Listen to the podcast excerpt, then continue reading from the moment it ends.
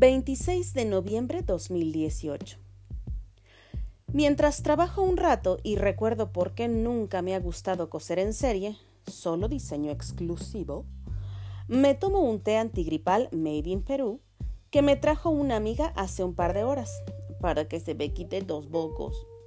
Decía sabiamente en el papelito de la bolsa de té, la humildad es la antecara de todas las perfecciones. Le quise tomar una foto al papelito para presumirles el texto. Entonces, cuando posicionaba la cámara del teléfono para fotografiarlo, el aire que generé hizo que el papelito se volara un poquito deslizándose en el pocillo donde ya comenzaba a burbujear el agua y el papelito aterrizó justo en el fuego de la hornilla y se quemó. Moraleja, no se puede presumir de la humildad. Hashtag no olvidar.